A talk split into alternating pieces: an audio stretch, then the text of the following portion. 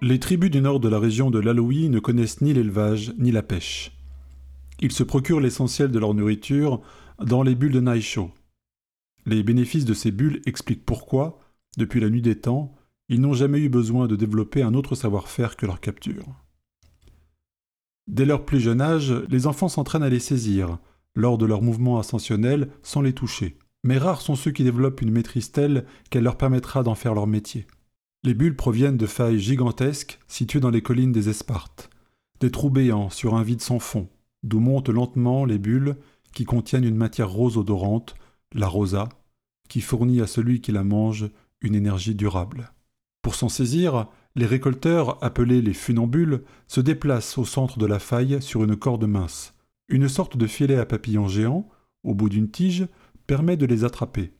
Après quoi, le funambule doit délicatement l'ouvrir et déverser son contenu dans un panier. Les funambules constituent une caste à part dans la société des Alouis. Ils ne participent à aucune autre tâche, ni ne font la guerre. La survie du peuple, pour l'alimentation ou le commerce, repose entièrement sur leur savoir-faire. Ils vivent dans un confort particulier puisque, chaque mois, tous les habitants doivent leur faire honneur par des offrandes pour mériter de recevoir la rosa. Par ailleurs, si certains Alouis ont tenté de développer l'agriculture, la chasse ou la pêche, ceci reste encore marginal dans leur économie. Dans certains cas, on combine la rosa avec certaines plantes aromatiques pour créer des plats qui ont fait la réputation des Alouis. L'accoutumance de la population est telle que ceux qui ont tenté de s'en passer devinrent si faibles qu'ils finirent par en mourir. D'un autre côté, un humain qui n'en aurait jamais absorbé prendrait un grand risque à en consommer en quantité sans préparation. Parmi ce peuple sans histoire, Artel, le grand maître des funambules, transmet son savoir aux apprentis depuis des générations. C'est un personnage mystérieux qui conserve jalousement l'histoire des origines des Alouis et du Rosa. C'est comme s'il avait toujours été vivant, d'aussi loin que remonte la mémoire des plus anciens. Parfois, il part des semaines entières pour revenir sans un mot et sans explication. Il ne détient aucun pouvoir formel, aucune fonction politique mais on lui reconnaît une autorité naturelle conférée par son importance dans la vie de la société. Hervel, son jeune apprenti, se trouve au-dessus d'une faille d'où montent lentement les bulles de Naisho. Malgré son jeune âge, il maîtrise parfaitement la technique de la capture. Il œuvre déjà depuis plusieurs heures, d'un pas assuré, et n'en laisse échapper aucun. Ses assistants de chaque côté de la corde l'observent respectueusement et récupèrent les bulles qu'il a déjà attrapées. C'est un travail qui exige concentration et délicatesse. Hervel ne s'applique pas chaque jour à cette tâche, car le risque d'un faux pas est omniprésent. Un repos régulier est nécessaire pour être pleinement opérationnel. Alors qu'il vient de faire quelques sauts en direction d'une bulle particulièrement volumineuse, un vent fort surgit et le déstabilise pendant la capture. Il glisse, manque de tomber, mais il se rattrape immédiatement au filin qui se brise sous le poids du jeune homme. Il le prend solidement en main pendant la chute vers les profondeurs de la faille, ce qui lui permet de basculer contre la paroi dans l'ouverture béante. De sa main libre, il cherche une prise dans la terre pour s'assurer.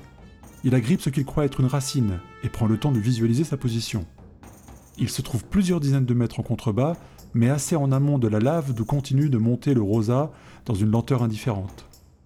Ses esprits retrouvés, il évalue la difficulté pour remonter à la surface.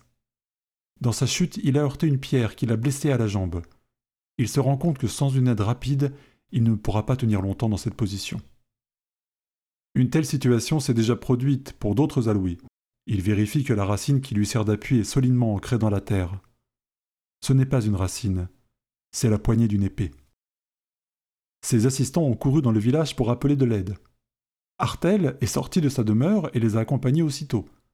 Il a fait tendre d'autres cordes autour de la faille, attaché au pylône, et a fait descendre des compagnons le long du précipice. Arrivé à la hauteur de Hervel, ils lui ont attaché un harnais et l'ont fait remonter lentement jusqu'à la surface. Plus tard, Hervel se repose chez lui, un pansement sur la jambe. Artel, le maître des funambules, est venu le voir personnellement pour prendre de ses nouvelles. Je me remets, je suis tombé à cause d'un coup de vent violent. Mon fil s'est rompu. Pas de chance aujourd'hui. C'est notre devoir de nourrir notre peuple. Cela présente des risques. Tu t'en es bien sorti, et tu t'en remettras rapidement. Ton parcours ne fait que commencer. Oui, maître, j'ai quand même eu la chance qu'il y ait eu cette épée sortant de la terre, sinon je n'aurais pas su à quoi me raccrocher sur cette paroi. Une épée, dis-tu? Il hésite quelques instants et ajoute As-tu vu comment elle était? S'il y avait des marques particulières? Non, elle était pleine de terre, mais la poignée était richement décorée. Je l'ai sentie en la serrant pour ne pas tomber. Croyez-vous qu'elle puisse avoir été posée là avant l'arrivée des fondateurs à Louis? C'est étrange que personne ne l'ait découverte avant. Le maître semble gêné de la question, qu'il élude rapidement. Je ne crois pas, dit-il. Quelqu'un l'a certainement perdu sur un champ de bataille il y a fort longtemps, voilà tout. Mieux vaut l'oublier. Et puis, il faut éviter qu'un fou ne se tue à essayer de la récupérer. Hervel a appris à ne pas le contredire, et il approuve ses propos. Le soir venu, un homme recouvert d'une cape se tient au-dessus de la fosse. Il s'agit de Hartel, qui s'est glissé discrètement à l'extérieur à la faveur de la nuit. Il évalue la meilleure façon de descendre chercher cette arme, sans prendre trop de risques. Il doit agir seul. Il s'attache au filin, resté provisoirement en place à la suite de l'incident, et commence à descendre doucement le long de la paroi. Sa dextérité, malgré son grand âge, lui permet de trouver une prise à chaque mouvement. Après dix minutes de descente dans l'obscurité, il parvient à l'endroit où l'épée est enterrée.